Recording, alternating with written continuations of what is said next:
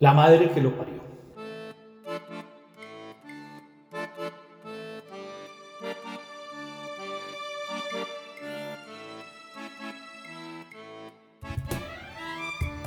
Esta es Futbolatría.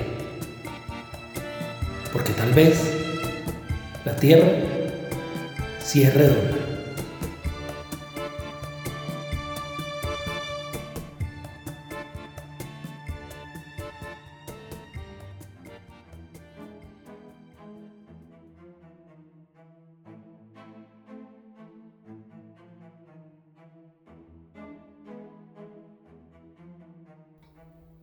Llueve y hace frío.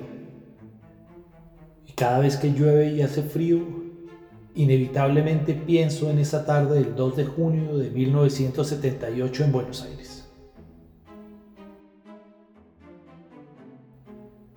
Me gasté hasta el último centavo de la herencia de mi padre para ir al Mundial de Fútbol y para conocer a Borges. No me importó que la dictadura estuviera en su apogeo luego de dos años del golpe que le dieron a Isabel Martínez de Perón, la última esposa del viejo dictador. Amaba el fútbol y según yo pensaba en ese entonces, Argentina iba a ser la única opción de ver un mundial en vivo y en directo.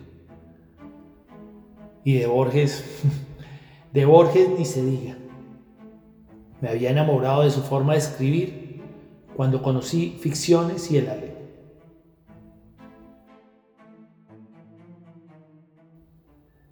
Viajé a Buenos Aires a finales de mayo de ese año. Aún recuerdo ver a mi madre en la terraza del aeropuerto El Dorado, intentando descubrirme en alguna ventanilla del avión de aerolíneas argentinas. No era un niño, tenía 24, pero era el niño de mi madre que me seguía viendo como un joven indefenso, sano, pueril y cándido. ni indefenso, ni sano, ni pueril, ni cándido. Por el contrario, mañoso, marihuanero, vago y promiscuo. Estaba nervioso. Era mi primer vuelo en avión. Antes de venirme al aeropuerto me había metido un porro inmenso de marihuana pero ni eso calmó mi ansiedad. Iba con un saquito a cuadros y unos viejos tenis Croydon. No sabía del frío que me esperaba porque para mí junio era verano, como en Estados Unidos y en Europa. El viaje se me hizo interminable. No pude dormir y de a ratos miraba por la ventana del avión o leía pedacitos de la ley. Llegamos a Ezeiza como a las 4 de la tarde. Uy, qué frío tan hijo de puta. Por todas partes se veía la imagen de Gauchito, la mascota del mundial. Un niñito con sombrero, pañuelo al cuello, camiseta y guayos, que quería representar al típico gaucho argentino. Como pude, llegué a una vieja pensión en el barrio de La Boca cerca de la bombonera. Me la habían recomendado en la agencia de viajes donde había comprado los pasajes.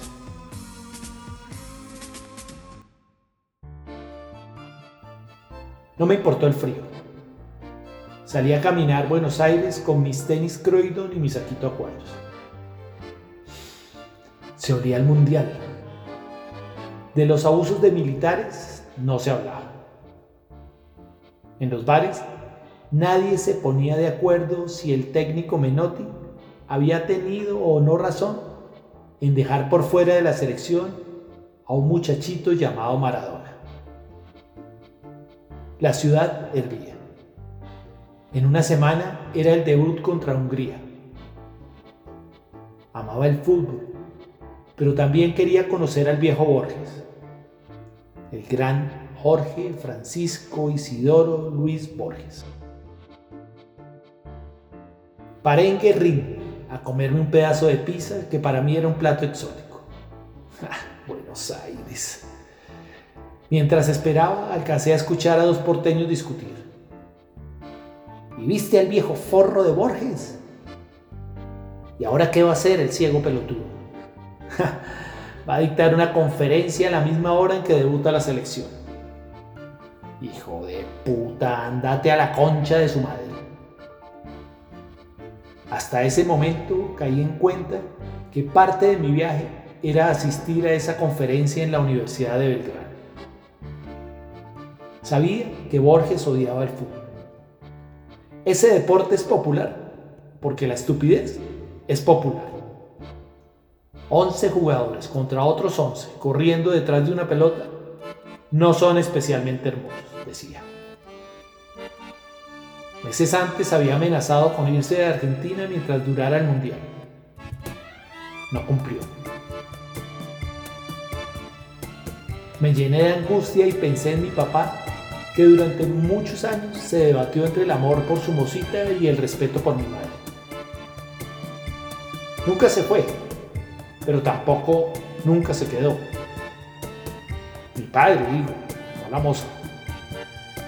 En mi caso, solamente tenía la expectativa de la dicha de conseguir una boleta para ver a Argentina contra Hungría, pero también la seguridad de la entrada a la conferencia que dictaría Borges sobre la inmortalidad. Igual que mi papá con su moza y mi mamá. Camino a la pensión me decanté por Borges. A Argentina la podía ver en otro juego. Buenos Aires estaba militarizada.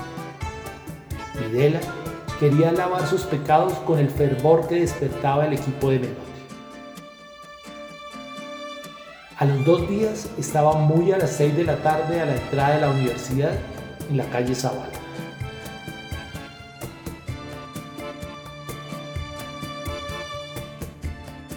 Solamente se hablaba de fútbol, mientras 30 pelotudos y yo, mejor dicho, 31, esperábamos a Borges, un viejo gruñón y cascarrabias, que se sentía más europeo que porteño.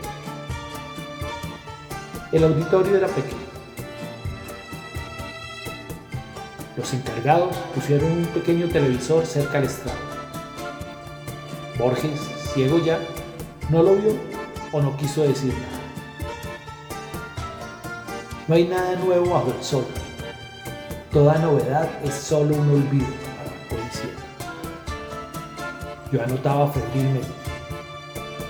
La inmortalidad es una especie de condena, ya que le quita el sentido y unicidad que la muerte le da a cada acto ante la posibilidad de ser el último.